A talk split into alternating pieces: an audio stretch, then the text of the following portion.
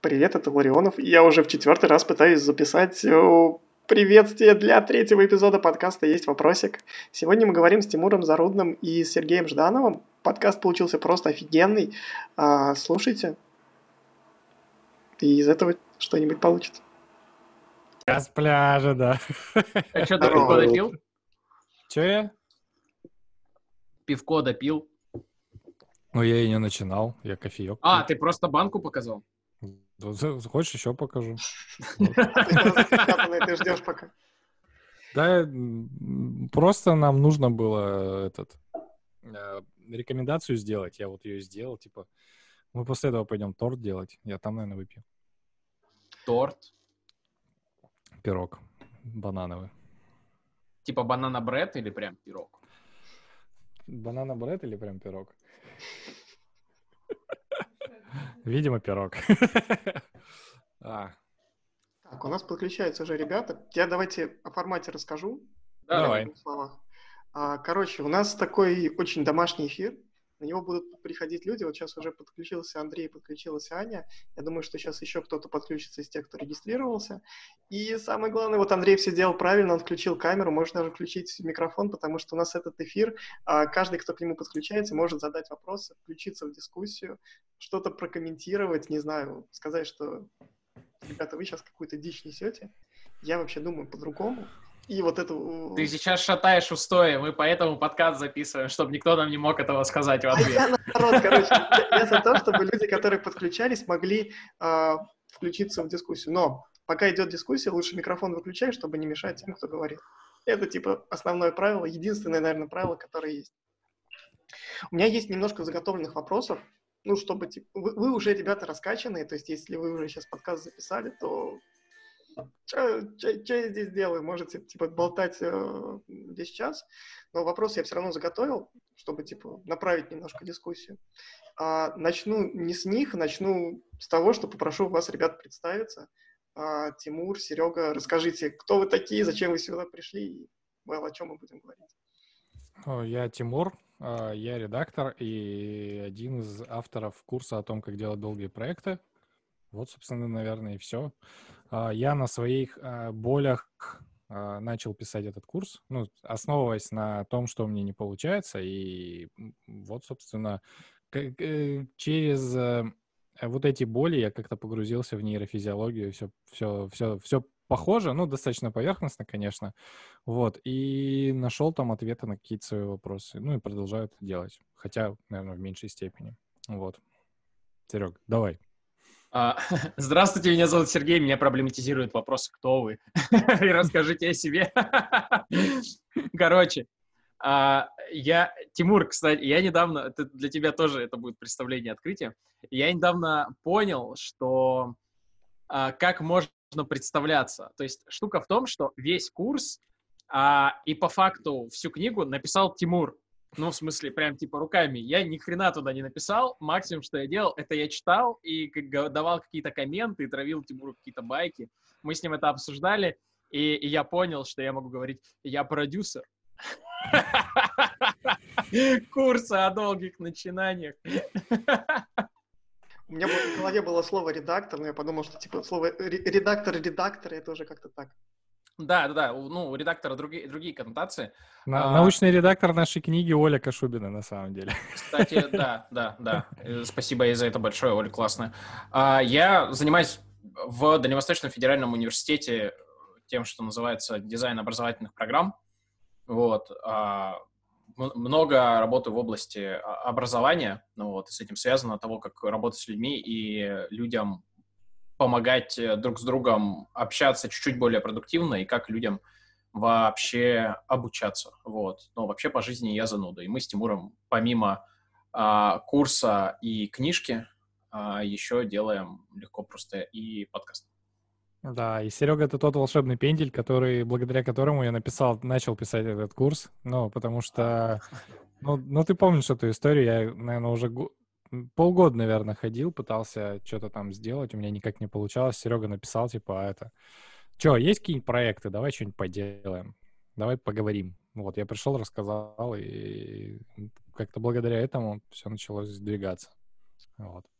Так что не надо тут. Кстати, да, а, доказательство того, что... Да, да, да, методика, а, методика, прости господи. Короче, а, рекомендации, которые изложены в курсе о долгих проектах работают, доказательство очень простое. Этот курс, в смысле, вышел, и он закончился.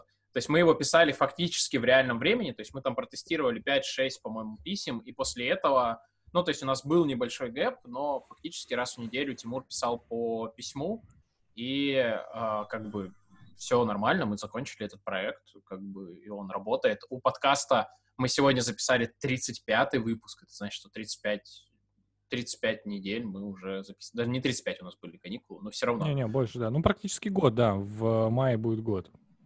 Я почему так уверенно про это говорю? Потому что время от времени мы с Тимуром начинаем загоняться по поводу того, а что мы вообще, что ты за хер с горы, что ты тут, типа, залечиваешь про, про долгие проекты? Вот как минимум два долгих проекта у нас есть. У меня три есть еще.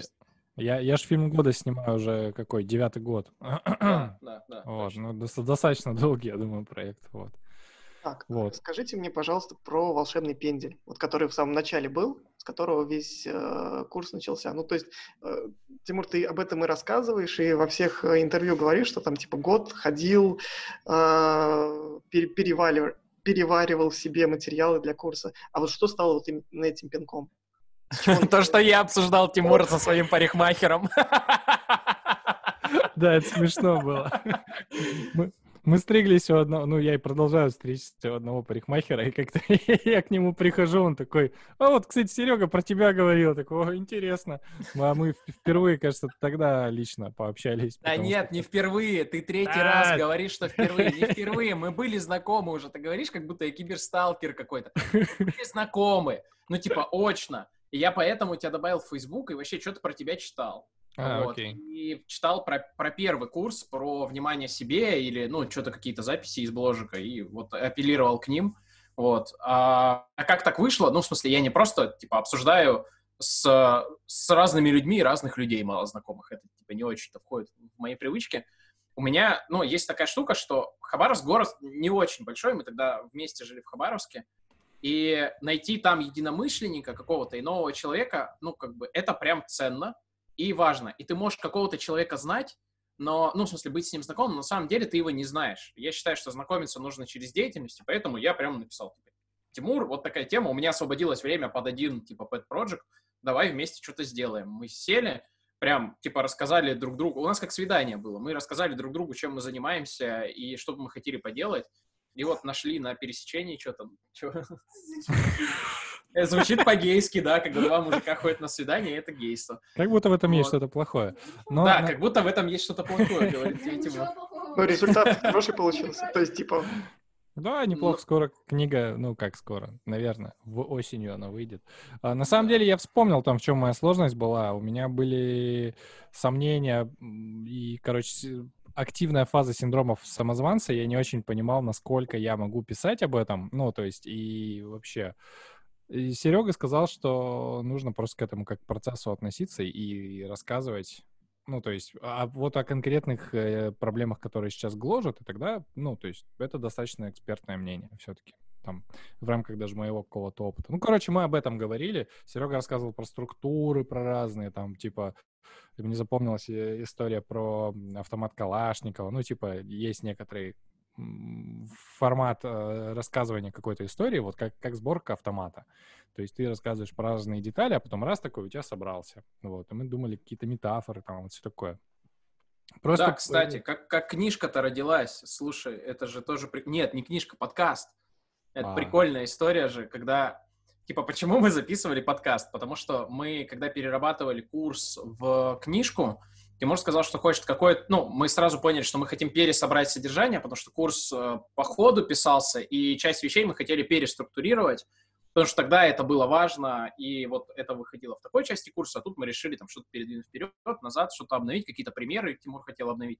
И мы созванивались, э, ну, какое-то количество раз, там, не знаю, десяток-два, и просто, ну, как бы друг с другом обсуждали какие-то темы, которые сами же писали, когда-то который писал Тимур на самом деле. Вот. И потом мы что-то во время одного из таких созвонов такие, блин, прикольно получается. Тимур говорит, слушай, давай попробуем запустить подкаст, ну, типа, записать просто вот этот наш треп, может, кому-то будет интересно, я хочу э, попробовать сделать подкаст. Я был сначала, ну, не то что против, но я так с опаской отнесся, потому что мы вроде как, у нас, типа, был миллион дел, и мы работали над книгой, то есть туда уходило много энергии внимания. Я говорю, чувак, мы сейчас запускаем еще один проект, он будет сосать энергию. Он говорит, нет, типа, ну, давай попробуем, потому что это может нам энергию давать. И так получилось, что реально подкаст из, ну, это как, это был спин сначала книги, да, а потом это по факту нам вообще позволило эту книжку дописать, потому что нас настолько это содержание уже к моменту, то есть когда курс закончился, уже как бы горшочек не вари, мы сколько, год, да, мы отдыхали, вообще ничего не трогали и потом еще работа над книгой, и тогда, и тогда мы, мы еще даже не знали, что нам предстоит еще сколько всего, и без подкаста мы бы точно не уехали. Вот. Поэтому я про что хотел сказать, да, вопрос был про пинок, про то, что иногда важен не пинок, а вот эта энергия и интерес, вот, который на самом деле потом позволяет тебе какой-то твой проект. На самом деле очень интересная штука, вот сейчас оба вы сказали. А, мы об этом говорили с Серегой Капличным, типа два эфира назад, а у него там интерес пробовать что-то новое вырос из того лайфлиста, который он начал делать. Ну, то есть он там несколько лет назад составил этот лайфлист, и вот до сих пор он остановиться не может, уже там почти добил, там ему осталось там, типа 10 э, этих э, пунктов э, в лайфлисте, но он делает дофига всего нового, только лишь потому, что вот тогда вот он начал. Может быть, для вас курс, подкаст и сейчас книга стала вот как раз вот этим процессом, который вас в эти долгие начинания втягивает. Не знаю. Не, я так не думаю, потому что я просто вспомнил, что я всегда, мне всегда нравилось что-то упаковывать в какой-то проект, и подкаст это был один из этого. Просто мне стало интересно, такое, а что, если сделать вот так, например?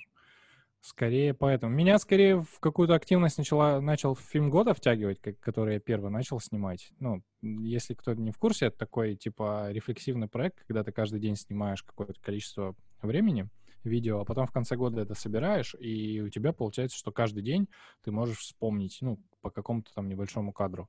И первый год я действительно снимал э, с расчетом на то, что, точнее, с оглядкой на то, а интересно ли сейчас время я провожу? Наверное, вот э, раз я снимаю фильм, я не буду сейчас ложиться спать, как я сделал бы обычно, а вот поеду вот на вечеринку, куда меня зовут.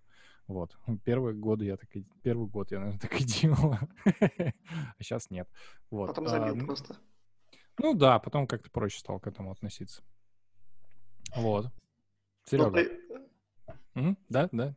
Ну, то есть для тебя курс не, не втащил тебя в долгие начинания. У тебя интерес был, типа, сильно раньше, а да, не, это, ну, на самом деле у меня много, когда каких проектов э, проходят через такие долгие штуки. У меня до этого достаточно долго был э, музыкальный лейбл, ну, то есть я делал музыку, то есть это все как-то там на потоке было. То есть, в принципе, это штука, в которой, наверное, я изначально силен. Просто у меня была проблема в том, что я не, не, не в принципе не мог делать долгие проекты, а я не понимал, почему одни у меня получаются и делаться легко, а другие нет. Типа, а в чем разница вообще, как это работает? Я вот начал вот в эту сторону копать. Вот. Наверное. Да, так. да. Это такой тени толкай. Ну, то есть в том плане, что ты делаешь как бы один проект из интереса, потом он начинает букс буксовать, и ты там из какого-то другого, ну, он, он при этом толкает другой проект, то есть это вот такие сообщающиеся сосуды. А, просто я вообще до того, как мы с Тимуром в эту тему начали копать, я вообще не задумывался про долгие проекты, ну, как-то дальше там простейшего менеджерского контекста, ну, то есть как сделать так, чтобы долгий, в смысле буквально проект куда-то доходил. У меня был какой-то опыт PM, а был какой-то а, бэкграунд в педагогике да, то есть что делать, как, как делать, то есть, но когда мы начали копать в этом, мы ну, что-то начали разбираться, и потом эта штука там сильно пригодилась мне, например, в работе, да, то есть вообще там супер непредсказуемо, я начал, там, мы стартанули в ДУФУ программу поддержки талантливых и мотивированных студентов, и как бы вдруг почему-то стал интересен в работе многим вопрос, а что такое мотивация, как с ней работать, как вообще там, ну, там на протяжении семестра, там, года, трех, четырех или всей жизни можно там этим управлять.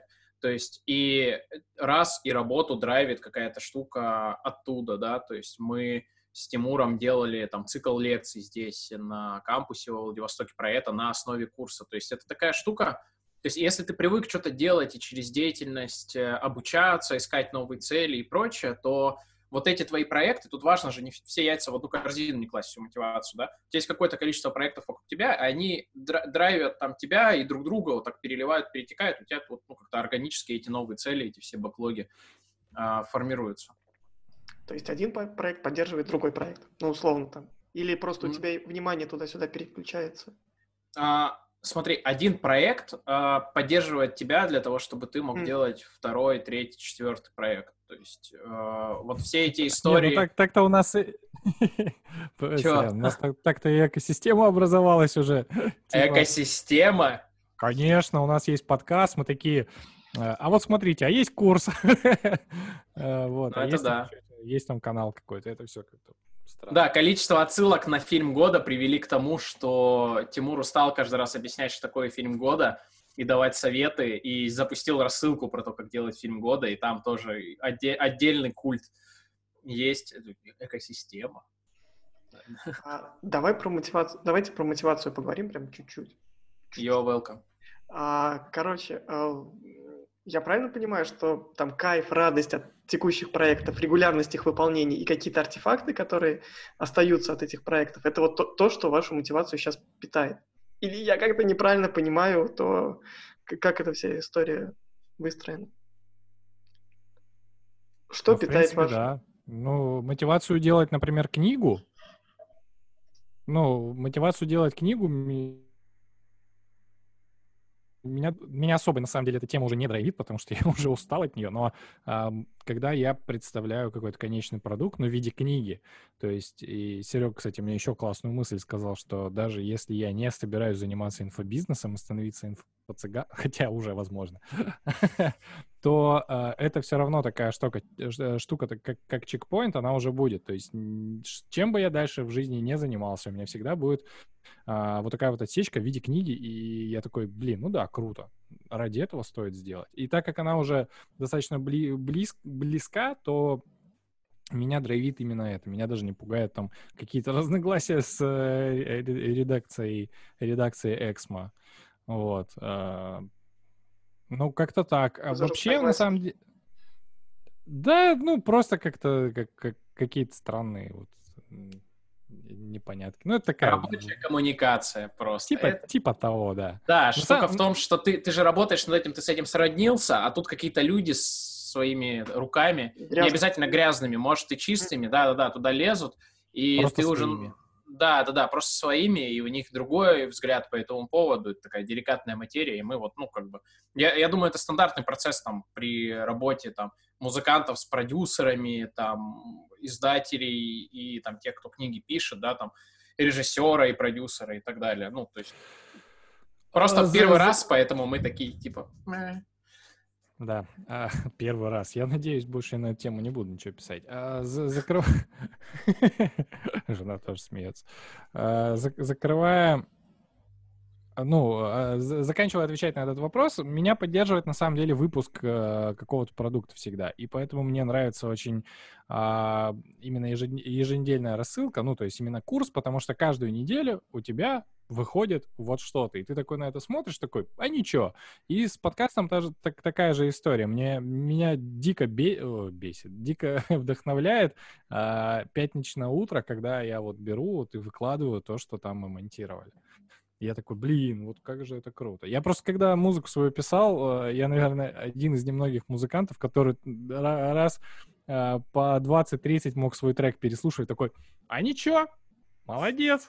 Мне кажется, все музыканты так делают. Ну, то есть, типа, я, я общаюсь э, с чуваком, который а, делает, ну, типа, микстейпов, и, блин, он эти микстейпы слушает просто на репите. Вот он их сделал, Слушай, почему нет? Прикольно, Почему прикольно, нет? Да. Не, да. В, когда ты делаешь микстейп, мне кажется, тут, ну, правда важно, чтобы ты его мог переслушивать. А когда ты музыкант, ну, я просто вот помню, у меня есть там бэкграунд небольшой, да, в этом, ты демку какую-то сделал, и ты эту мелодию просто, ну, как бы слушаешь, смотришь, чтобы понять, а что, куда, зачем, это хорошо или нет. Ну, то есть ты через это ты осмысляешь всю эту штуку. Это, ну, там, часть рабочего процесса. После того, как ты это сделал, ну, то есть э, там, я сейчас, когда слышу там какие-то там э, свои треки, или в которых я участвовал, ну, как бы ты слушаешь, ну, классно, ну, прям здорово, ну, типа, правда здорово. Это делал, типа, прошлый ты, уже другое, в этом, ну, мне кажется, ничего зазорного нет. Понятно, история, что треки, которые ты сыграл, там, типа, сколько-то сотен раз, они, ну, вот уже здесь сидят, но если, в принципе, на вечеринке ты выключился, почему, почему бы не это? Отвечая на вопрос, что драйвит, а, артефакты супер важная штука, а, конечно, и, но это скорее инструмент, то есть артефакт сам, сам по себе это, ну, мне кажется, такая очень узкая штука, можно в какое-то такое накопительство, вот, знаете, вот этих людей, которые все делают для того, чтобы написать себе в портфолио, куда-то прикрепить, это, ну, как-то, типа, не, не очень меня торкает эта штука.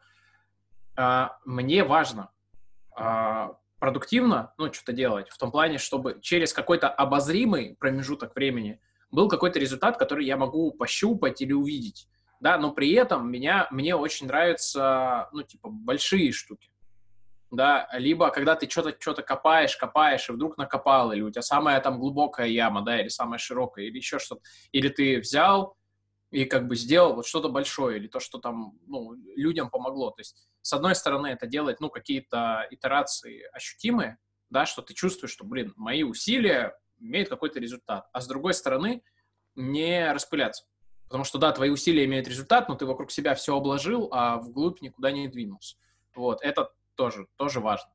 Я на самом деле понимаю, о чем вы оба говорите, потому что, во-первых, сам редактор и сам чувствую этот кайф от того, вот ты написал статью, ее опубликовал, все, кайф, кайфуешь от этого. Но у меня другая проблема. Там, мы, мы в издательстве делаем огроменные проекты, мы запускаем медиа для больших э, бизнесовых клиентов. И бывает такая фигня, когда медиа не запускается. Ну вот там типа ты э, написал концепцию, клиент эту концепцию окнул, ты написал груду текста, все уже подготовил для запуска, а в ключевой момент поменялась команда, э, клиент сказал, чуваки, все фигня, сейчас будем запускать э, Инстаграм-страничку или что угодно. Или сказал, чуваки, вы сделали суперскую работу, но пока мы ничего запускать не будем, потому что карантин, коронавирус и все остальное. А, вопрос, а, что делать в таких случаях? Ну вот как вы справляетесь? Вы, вы долго работали над чем-то, а эта фигня не выходит. Это не фигня, это эффект, который открыла Блюма Вульфовна Зейнгарник и называется эффектом Зейнгарник. Тебе в памяти откладываются прежде всего вещи, которые ты не, за... не закончил. Правильно да, я есть... говорю, Тимур? Да, абсолютно, да, да. Не, ну на самом деле так и есть, конечно, это, во-первых, эффект Зигарникова. Все, наверное, ему подвержены. Это типа досадно. Ты хотел запустить, но не получилось. Но я стараюсь на самом деле смотреть не с каким, не какой багаж у меня на платформе остался, когда я уехал, а типа с чем я все-таки поехал. И даже если, ну, ты проект не запустил, у тебя все равно остались какие-то а, части, которые ты можешь использовать потом где-то. Ну, и вот. очки опыта. Да, и как опыт, и как знание, и как э, какой-то навык, например, там верстали, там запускали там на каком-то там на, на Редимаге, например.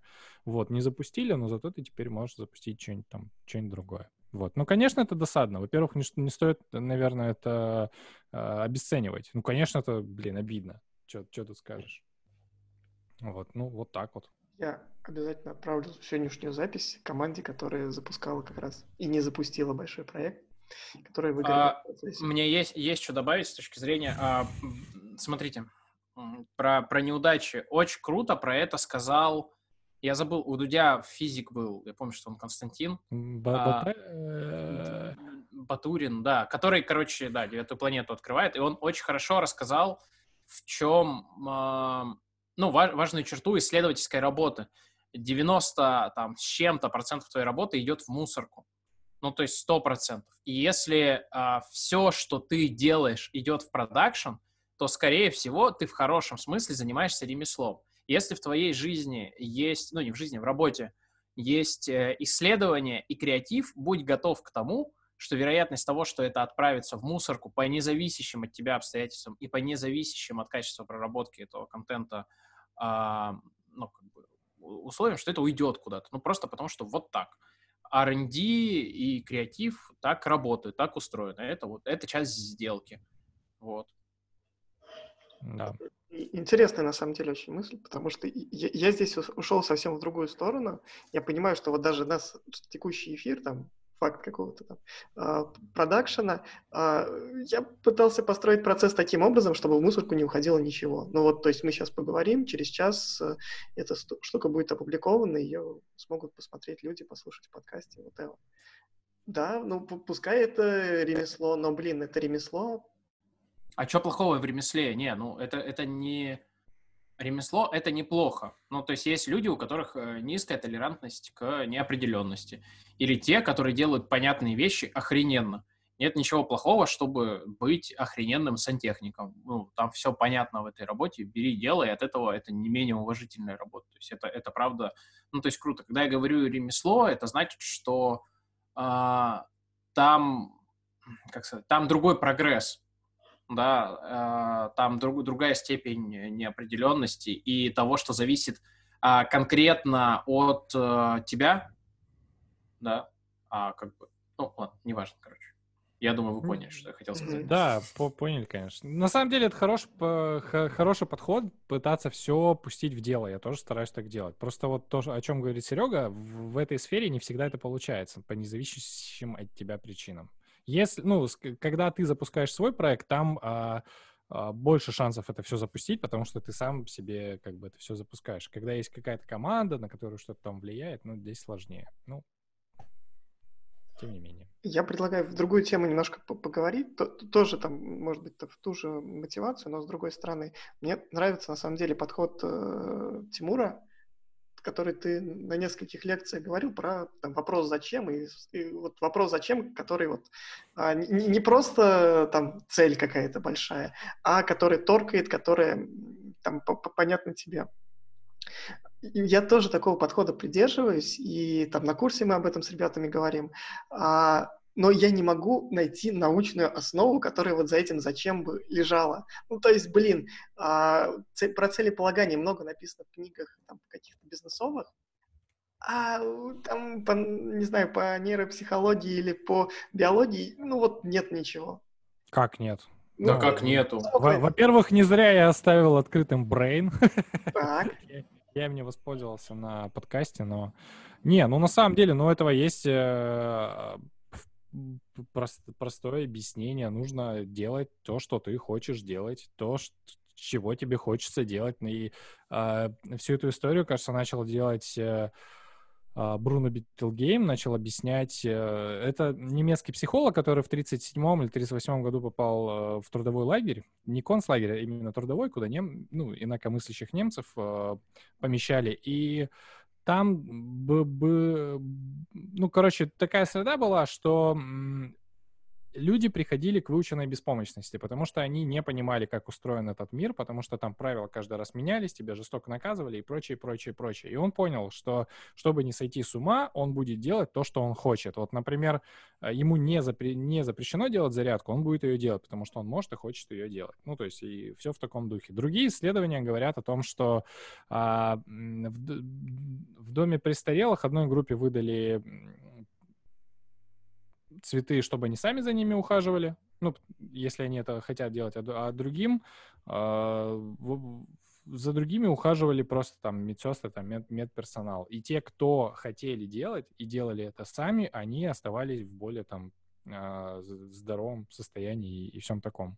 Ну, блин, на самом деле у этого механика достаточно, э, ну, объясненная. Ну, я могу с, с другой стороны ответить Давай. на это. Смотри, про зачем. Есть вообще несколько плоскостей ответа на этот вопрос. Да, первый, там, с социальной точки зрения, то, что там Харари качал активно там в, в Сапиенсе, он, по-моему, про это говорил, про то, что миф — это вот наше ключевое преимущество как вида, и нам нужно какое-то общее зачем для того, чтобы объединяться к большой группе, мы хотим иметь принадлежность к группе и прочее, прочее, прочее. То есть это первое да, нам нужно вокруг чего-то там строить сообщество, к чему-то там иметь э, принадлежность. Второе, зачем позволяет тебе бороться с неопределенностью вокруг тебя? Ну, то есть, когда вокруг э, тебя много всего неопределенного и страшного, то есть человек впадает в ступор.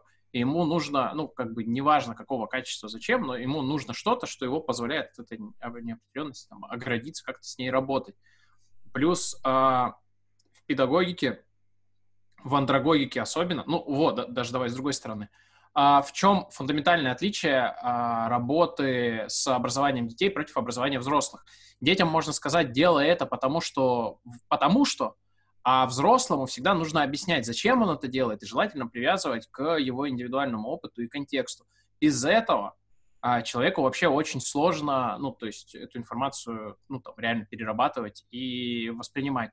Достаточно много, ну, то есть там нейронауки, да, какие-то с этим работают, ну, то есть так, так вышло, что познание мозга а, во многом базируется на исследованиях о том, как учатся дети. Базировалась, точнее. Сейчас есть приборы, раньше приборов не было, раньше смотрели, как дети там осваивают всякое, да. И а, вот ответ на вопрос, зачем, он ключевой в познании нового, сознании нового, в продуктивности твоей и прочее. То есть на это, ну, то есть не просто исследование есть вокруг этого целые там научные школы выстроены, поэтому тут, ну, мне кажется, просто надо ну, порыться куда-то прям совсем упорото. Просто про это сейчас мало говорят, потому что это прям, ну, то есть фундамент и базовая штука. Про это там сейчас только Курпатовы говорят. Э, да, извините. Ну, с, с нефизиологической точки зрения это достаточно сложный вопрос, потому что а, за то, ну, за принятие решения, вот именно и понимание, почему ты этого хочешь, отвечает орбитофронтальная кора, о которой мы сегодня уже говорили в подкасте. И часто, а, если ты находишься в МРТ а, и смотришь, например, там на какой-нибудь, э, ну, на витрину, например, магазина там, виртуального, то то, что ты выберешь, э, видно на МРТ раньше, чем ты это осознаешь. Ну, то есть, и не совсем понятно, откуда это приходит. И э, вопрос в, на, ну, в нашей деятельности, так если так говорить про курс, не в том понять вообще, откуда это все приходит, потому что мы сегодня это обсуждали, и, очевидно, невозможно вообще это понять, потому что непонятно, кто я. А вопрос в том, как э, научиться определять свои потребности и доверять им. То есть Э, на самом деле, про зачем а, можно еще сходить. Э, я э, это не сам придумал, помимо там какой-то нейрофизиологии, первые, кто на чьих плечах я стою, это, конечно же, Ильяхов и Быстроновский, которые тоже об этом говорят. Ну, не поверите, но лучшая статья про щелчок у Быстроновского про то, как он душ вешал. Да, про лечку. То есть это прям меня Кру- крутая штука, да. Тут, тут два вопроса. Первый, а вот дай, дайте примеры того, когда вас реально торкало. Вот, то есть, когда вы до этого, этим вопросом, да зачем мы докопались? А, это относительно деятельности, да? Да, да. Ну вот когда было прям вот это озарение, блин, я понял, нафиг, зачем. Ну да, наверное, с любым каким-то проектом, который мы сейчас начинаем, наверное, так. Ну то есть подкаст, книга, курс. Ну зачем подкаст? Э, ну, блин, ну, по-больному прям. Ну, во-первых, хотелось чего-то нового. То есть иногда такого ответа достаточно для того, чтобы что-то начинать, потому что тебе, тебе просто хочется чего-то нового, тебе хочется что-то сделать. Мне нравится что-то делать и выпускать, чтобы другие смотрели такие, о, сделал. Вот. И еще это в, в оберточке. Мне я помню, как я потратил достаточно много времени на то, чтобы придумать, как это будет все называться, как это будет выглядеть. И мне нравилось вот это оборачивать. Мне нравилось оборачивать там SoundCloud. То есть мне нравится делать продукт вот ради этого. А, ну, то есть вот. Мне нравится... Хотелось говорить, кстати, об этом. Хотелось просто больше. Ну, то есть вот такие какие-то штуки. Серьезно. Я могу, да, ответить штука в чем фактически я, ну, я сейчас там, достаточно долго пытаюсь не стартовать в проект, если я не понимаю, зачем все это происходит. Просто штука в том, что когда ты вот говоришь, ты даже говоришь озарение какое-то, еще что-то, там супер банальные ответы бывают, особенно если ты более-менее взрослый человек, и ты, ну, по-хорошему понимаешь, что ты, типа, по жизни хочешь. То есть если ты понимаешь, там, к, чему ты вообще там стремишься, какие твои там основные направления вообще деятельности, то, ну, как бы этот ответ во многом приходит на автомате. Ну, то есть как, он стандартный, ты смотришь такой, да, подходит, все, класс, пошли.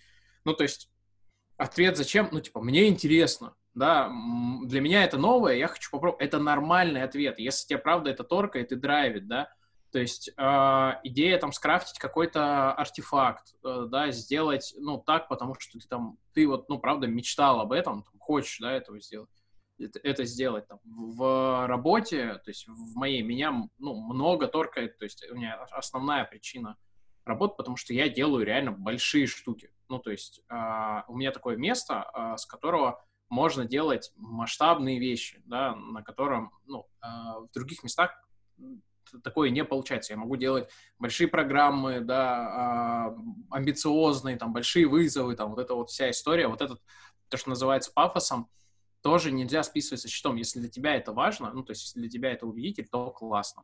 Ну, то есть, почему нет? То есть, э, здесь, как сказать, это не rocket science.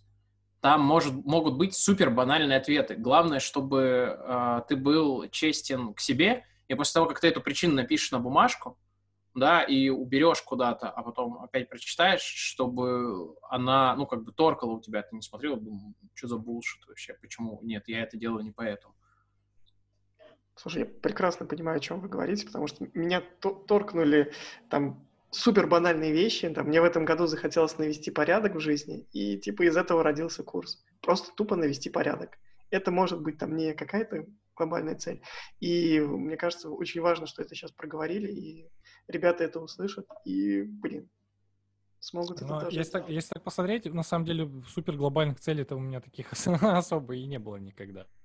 Вот, просто я для себя понял, что если есть вещи, в которые я вхожу просто ради того, чтобы ну, интерес свой какой-то удовлетворить, потому что мне сейчас просто хочется это сделать, то а, нет смысла себя насиловать и пытаться доводить это до какого-то рационально идеального там завершения, например. Если я понимаю по ходу дела, что все, мне уже, в общем-то, и не интересно, то можно и заканчивать. И это круто. Да, я просто вот ты сказал про насиловать, и я понял, что есть такая очень ну, штука, до которой я сейчас, наверное, только дохожу, что типа себя насиловать вообще не стоит ни в коем случае, никогда и ни, ничем. А, там желание внедрить в жизнь какую-то полезную привычку, это лажа какая-то. Ну, то есть, типа, привычку ты не можешь внедрить, ты можешь к ней, простите, привыкнуть, и если это будет максимально не напряжно, то э, ну, так, так, так и должно быть. Это и должно быть не напряжно, ты не должен себя там впихивать, там, не знаю, медитации ежедневные или там подъемы в 5 утра. Ну смотри, э, ответ на вопрос, стоит ли себя заставлять что-то делать, каждый ну, для себя делает. Ну, то есть для меня он правда открытый. То есть э, у меня есть э, достаточно большое количество старших товарищей, которые я точно знаю, э, ну, то есть у которых вот по жизни позиция, что, блин, ну, как бы не надо и не надо, но которые потом жалеют от этого, говорят, блин, я смолодушничал, нужно было себя заставить и это сделать, потому что меня сейчас это гложет. И вот если ты знаешь, хотя в моменте это очень редко понятно, что если ты сейчас дропнешь, по своим принципам сделаешь все правильно – да, но потом будешь об этом жалеть, наверное, можно там где-то себя подзаставить, да.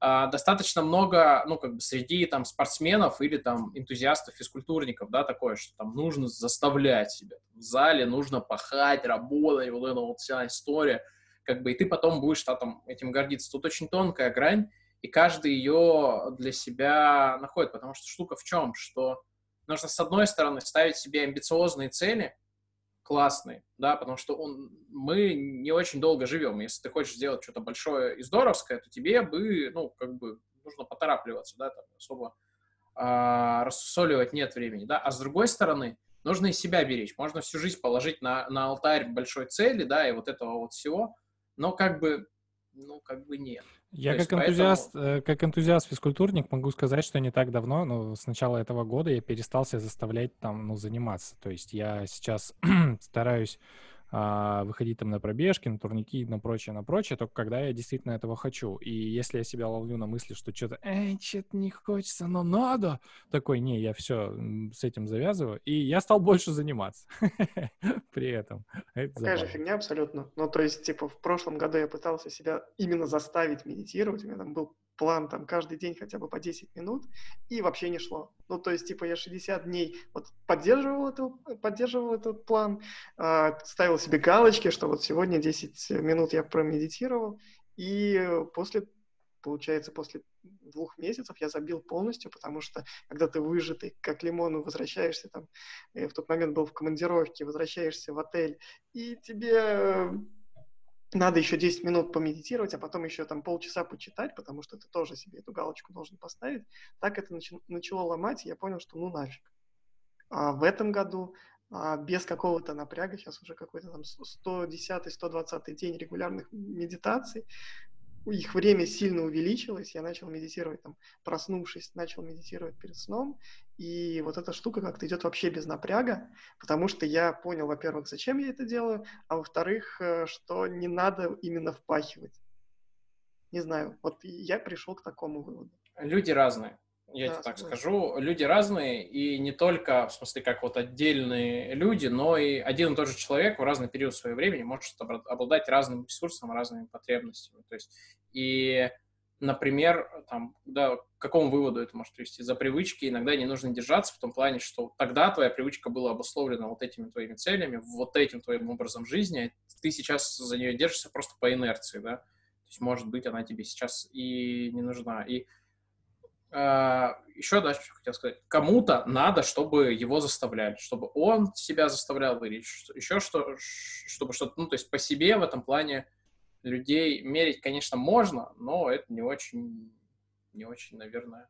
А почему, как ты думаешь, почему этим людям, что надо, ну, надо, чтобы их заставляли? А, разные культуры, а, разные типы мотивации. Помнишь, вот мы в прошлом подкасте говорили про типы а, игроков да, про виды мотивации в игре. Ну, то есть тут то же самое. То есть когда тебя заставляют, вот э, давай так, есть достаточно простая формула, э, одна из разделения интровертов и экстравертов. Она заключается в чем? Что экстраверт от внешних стимулов получает энергию, как правило, и раздражителей, а, ну, то есть воспринимает их как барьеры, да, азарт они у него порождают, а интроверты энергию туда точно отдают, да, и и все. Ну, то есть кому-то надо, чтобы перед ним поставили вот этот барьер, да, это как вот спортивные тренера, есть те, которые тебя поддерживают, да, а есть те, которые тебе говорят, да ты не сможешь это сделать, ты не поднимешь этот вес никогда. Это такой, да в смысле, да, как? Давай. И тебя вроде не заставляли, но тебе вот этот как бы челлендж и прочее, там тонкая грань. Ну, то есть кому-то надо, чтобы был соперник, да, кому-то надо, чтобы наоборот не было там этого соперничества. Ну, то есть э, разные культуры, разные типы мотивации. А, давай. Это сложно. Тут я, сори, что перебиваю. А, мы тут общаемся не одни, есть ребята. Ребята, а скажите, как у вас? Ну, то есть, а, нужна ли вам эта внешняя мотивация или наоборот, самое главное, чтобы у вас внутри что-то ну, переключалось, торкало. Антон, Аня, а, Андрей, welcome. Если можете что-то сказать, будет очень здорово. Ну, по-разному бывает, на самом деле. Иногда проще самому себя мотивировать, а иногда, ну, я крайне редко бываю вот именно там...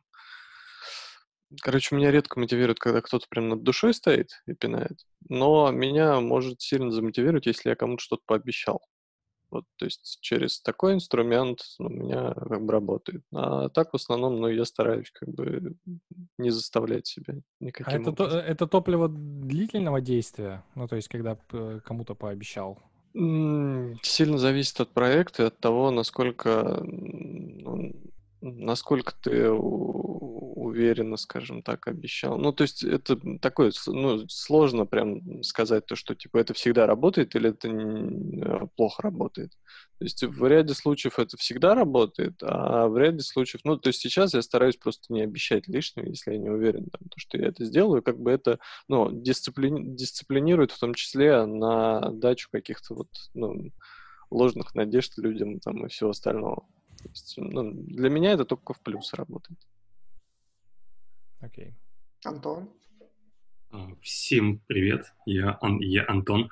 Мне э, очень оказался близок вот тот инс, инсайт от, от Тимура о, о том, что для каждого мотивация, она может быть своя, а, ну, а вот именно от, от чего-то и к чему-то. Мне кажется, что для себя я пока еще не определился, но что-то мне подсказывает, что к чему-то, то есть когда над тобой никто не стоит, но она более продуктивная на дистанции. Мне как-то вот так вот это видится. Блин, э, очень круто, что ты это сказал, Антон, потому что я сейчас вспомнил. Э, на Netflix есть э, документальный сериал «Babies» про то, ну, про то, кто такие дети вообще и как они формируются. И очень прикольная штука, там в каждой серии есть там ключевой ученый, ключевая какая-то тема, и там много-много-много разных семей э, на протяжении там, нескольких месяцев э, под наблюдением под постоянным. И там есть исследования про, э, про то, собственно, как формируется вот эта мотивация от чего-то или к чему-то, вот это ощущение безопасности у младенца, и как это влияет потом на когнитивные способности. То есть это, э, как сказать, это штука, которая буквально во младенчестве может сформироваться с учетом, ну, каких-то там супер, э, казалось бы, неважных ситуаций.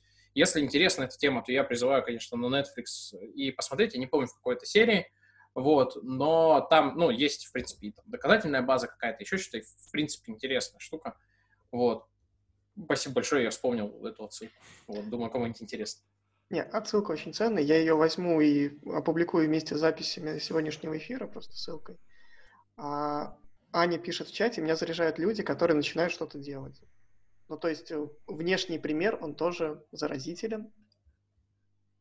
Так конечно, что... конечно. Ну, то есть для меня до сих пор считается, а, ну, я считаю этими не барометрами, короче, камертонами, наверное, Быстрановский и тот же Ильяхов. Ну, то есть я часто захожу по, перечитать, посмотреть то, что они сделали, и понимаю, что это прикольно. Как бы я там к ним, как, как к людям, например, не относился. Мне последнее... Не знаю, зачем я сделал эту ремарку. Но, но ты ее сделал, я ее разомнил. Возможно, было без Ильяхова обойтись. Извините. Все мы у него учились. Мне на самом деле... Я не учился. Еще не поздно. Ну, то есть, все еще... Сейчас Макс запустит... Ты всего лишь пока. Сейчас он на басухе будет играть. Короче, а, у меня вопрос с Максом и с Людвигом такой, что я, ну как бы у Ильяхова я не вижу, простите, ссылок на научные исследования. Ну то есть а, очень часто кажется, что позиция Макса, она основывается на его жизненном опыте, который у него супер богатый, безусловно. Но кроме этого жизненного опыта я не вижу отсылок к чему-то еще. Ну, то а есть... А с каких говорит... пор здравый смысл нужно обосновывать какими-то исследованиями? его можно подкреплять. Ну, то есть есть ощущение, что здравый смысл, вот конкретно там максовский здравый смысл, это та самая ошибка выжившего. Ну, то есть у него получится... Смотри, теплое с мягким пут путать не надо. У него есть вещи, которые, ну, типа, из разряда нормально делай, нормально будет. Угу. Ну, то есть вот, ну, как бы просто на примерах. И, ну, под такие утверждения, мне кажется, ну, можно подводить источники, но это значит заебаться на ровном месте. Первый мат, простите. Вот.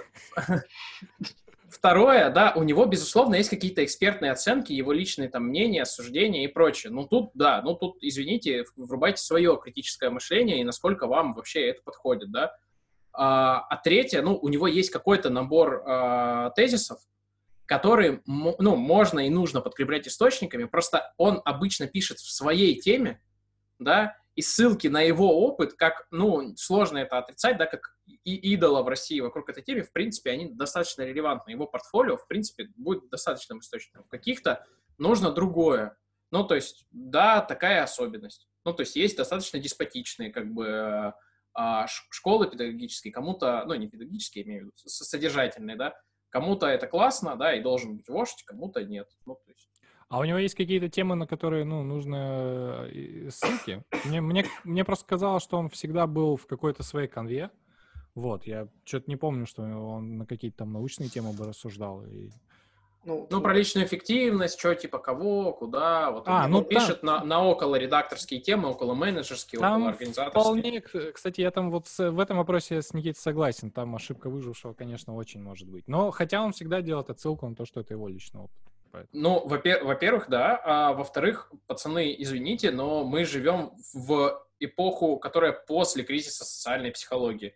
Ну, то есть можно давать научные исследования на любой булшит, если вот реально, если захотеть, в таких штуках можно найти ошибки выжившего на любой вкус. Поэтому, ну, как бы правило, есть источник хороший, нет плохой, ну, как бы уже, мне кажется, не очень работает в таких темах. Безусловно, источник — это классно, но тут еще вопрос качества этих источников, а у нас оказалось, у нас, в смысле, как у гуманитариев, да, оказалось, что почвы под ногами нету, короче. Все, давайте заново восстанавливать гуманитарные науки. Боль свою рассказал, простите. А, Оля написала комментарий, мы его проигнорировали, а, про мотивацию. Я обычно понимаю, что нужно сделать, а, что мне нужно сделать, что именно я хочу, а потом пытаюсь закрепить это желание внешней мотивацией. Потому что по-другому сливается. Ольга сливается. А внешняя мотивация это как? Какое-то внешнее подкрепление. Ну вот, э, Оля, э, расскажи, что ты в это вкладываешь. Интересно. Я подключусь, Давай. если не помешаю вам. Вот, э, ну, я по, уже, можно сказать, по опыту там пытаюсь или записаться на курс, Собственно, так мы и познакомились с тобой, вот, потому что я тоже понимала, что пора вести порядок в жизнь, или если это по работе, а я дизайнер, то я стараюсь как-то, ну, найти человека, которому, ну, грубо говоря, я буду давать, как бы делать задания, и это как бы будет меня мотивировать искать больше, искать лучше, делать лучше, ну, то есть больше, чем нужно, и как-то я это прокачиваюсь больше. Или мы вот договариваемся с друзьями иногда просто вместе в зуме посидеть, поработать если есть проблема в дне, когда там что-то не выспался, что-то отвлекаешься на чай, на кофе, на котика и все такое, а странная вещь, но когда ты, там, у тебя в зуме кто-то молчит, то прям сидишь и работаешь, как будто, ну вот, у тебя есть какое-то пространство для работы, есть какой-то коллега для работы, есть у вас какое-то собственное место для работы, и вот так вот мы с перерывами что-то там можем спустя пару часов обсуждать чуть-чуть и опять вернуться к работе. Вот. Вот, я понял, да. Я, здесь... я... Да, мы сейчас, мы сейчас буквально запустили, ну, в очередной раз запустили практику коллективного ведения дневников привычки.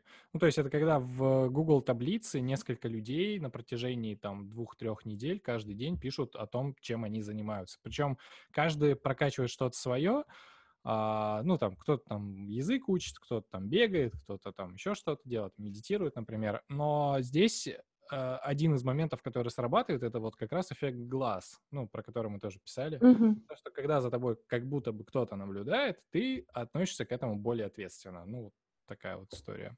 Да, я понял. Добавлю, ты об этом писал в блоге, я добавлю ссылку на эту статью, где как раз рассказываешь.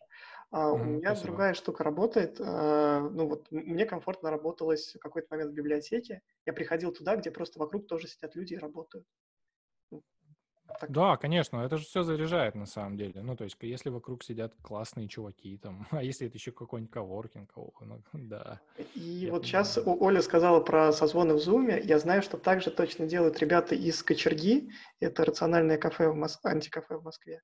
И вот а, у них сейчас э, в условиях карантина, простите, а, онлайн-коворкинг, ты можешь в любой момент подключиться, поработать помидорками и но это выглядит очень интересно. Да, мы, мы писали подкаст с э, Сашей Али. Это один из э, тех, кто запустил э, движение уличной эпистемологии. И вот в Кочерге они как раз все проводили. Он тоже, кстати, Дискорд свой э, рекламировал. Вот, прикольно, да. Мы, а кстати, для этого, мы для этого, ну, на самом деле, а, так как я фрил, фрилансер с 2014 года, не хожу в офис и... Сейчас на пляже и в шубе почти. Ну, типа того, да. Нет, моя прическа. А, короче, когда ты фрилансер, у тебя нет офиса, куда ты приходишь, где тусуются другие люди, это большая проблема.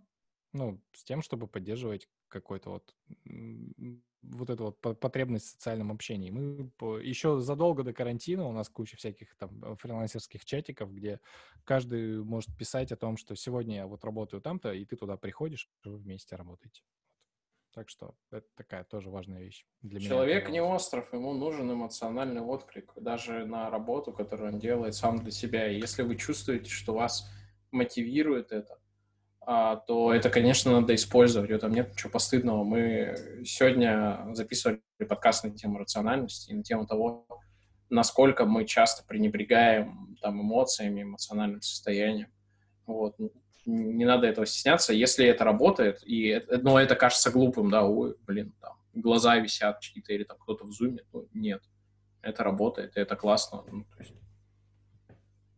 А, давайте под конец эфира поговорим про какие-то там практические штуки, хотя мы весь эфир, по-моему, сегодня про, практические штуки говорим. А расскажите, как вы ставите задачи, где вы это делаете? Ну, у Тимура есть там целый цикл статей, э, редакторские инструменты о том, там, как какие-то штуки приживаются, отваливаются. Расскажите, как сейчас выглядит там, не знаю, ваша система работы с задачами. Интересно. Но я работаю с этим э, в делах, ну, Things 3, которая как-то у меня вокруг нее сейчас все построено. Блин, на самом деле, не только в ней. Короче, э, у меня есть еще, оказывается, доска в Трело, где каждую неделю я пишу про какие-то свои э, личные проекты, например. Как у меня с, физ- с физухой на этой неделе было, и что бы я хотел сделать на следующий. Или как я поснимал фильм года, и что бы хотел сделать на следующий. Это отдельная история, это отдельная, короче, штука, куда я захожу в пятницу и в понедельник. Э, все проекты я веду в делах три. У меня там есть э, деление на неделю, э, на спринт. Ну, спринты, кстати, по-разному все делятся. У меня нет какой-то четкой четкого деления. Я знаю, что есть деление на 8 недель, есть деление на 12 недель, но у меня оказалось это все лучше всего делится на какие-то внешние привязки в том числе. Если, например, у меня планируется, планируется какая-то поездка, ну, из прошлой, с прошлой жизни, если говорить такую фразу, а сейчас, наверное, пока не планируется. А, то э, даже если у меня там было в спринте там три недели, я его заканчивал, потому что понимаю, что вот эта поездка, она все-таки вот эти вот какие-то смысловые штуки оборвет. Вот. В общем, есть спринт э, и есть какие-то общегодовые ну, я не скажу, что это прям цель. У меня нет такого, что я там такой в начале года придумываю себе, чужие буду там делать. Вот в этом году у меня ничего такого нет, я не знаю. То есть мне норм. Мне вот э, главной целью наблюдать каждый день и как-то стараться прокачивать свою осознанность, ну, лучше откликается в этом году. Учитывая то, что сейчас вообще планы ставить как-то сложно, э, то это вообще нормально. Вот. Ну и каждый день я захожу, у меня есть какие-то дела вот в, в этих делах, ну, в Things 3, и, собственно, там и работаю. Стараюсь, э, чтобы с не было больших список, списков, стараюсь, чтобы у меня не было там 80 каких-то задач. Если у меня получается их много, я стараюсь их э, отделить тегами. Например, вот, вот дела, которые я буду делать, сидя у компа, например. Вот я их включаю тег, у меня мало становится задач. А, вот. Э, какие-то там стараюсь выкидывать. Ну, как-то так. Вот. Про Things мы много говорили с Капличным на первом. Я тут такой мостик делаю вот туда. Идите посмотрите, если сейчас до этого момента дослушали. А, Серег, как у тебя? У меня все достаточно просто. У меня два ключевых э, инструмента управления личным временем. Это вот такие вот э, блокноты А4 или прям бумажки. Я туда пишу план э, на день вот. Иногда бывают ну, какие-то ключевые вехи на неделю, если она очень загруженная. А у меня это работает лучше, чем а, электронные какие-то напоминалки, ремайдеры и прочее. Мне очень нравится это ощущение зачеркивания галочек, э, заметок в моменте, а, расчерчивания, ну, то есть э, вот э, самого листа, ну, то есть какие-то акценты чисто визуальные, я стараюсь побольше от руки писать. Вот, то есть ключевое — это вот этот лист, у меня точно есть минимум один лист на неделю, бывает лист э, на день. В одном из первых писем курса Тимур достаточно хорошо пишет про то, как, как можно использовать бумажку, да, как автотренера, типа. Э, вот я там расписываю какие-то делишки. Второе, у меня есть календарь, все, что привязано ко времени, все есть в моем календаре, чего нет в календаре, того все не существует и не будет. Вот, поэтому все мои встречи и проектировки, даже когда мы просто с людьми не общаемся, а сидим рядом, все забиты туда. Для управления на проектах или в рамках команды а, мы используем а, либо Trello, ну, то есть если в рамках проекта это сделано, там есть канбан-доска, она уже, ну, как-то в рамках проекта размечена, да. Для команды у нас сейчас вот какое-то количество времени, несколько месяцев уже работает канбан-доска по по матрице Эйзенхауэра, да, там срочно важно, срочно неважно, вот это вот все, ну, то есть с поправкой на офисные реальности, там есть колонка «Ждем катарагента» и задачи, попавшие в лимб, лимб забуксовавшие, нормально работает. По большим проектам, либо большим командам, ну, мы готовим программный документ. То есть там либо табличка с дорожной картой, либо приказ. Ну, я работаю в государственном учреждении, мы пишем приказы, это важная штука, да. Она потом работает в системе электронного документа оборота. Как-то так. Для личного времени бумажки с ручными заметками, чек-листами и календарь. Для командного трелла и программные документы уместны.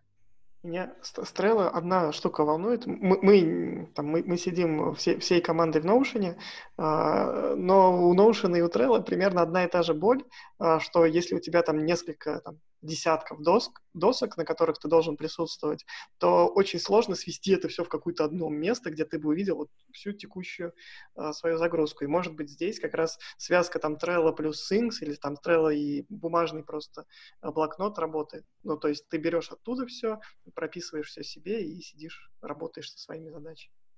Пока это единственное решение, которое нашли. Ребята, это был офигенный час. Он пролетел, типа, за, мне кажется, быстрее, чем за 60 минут. А, два коротких вопроса напоследок.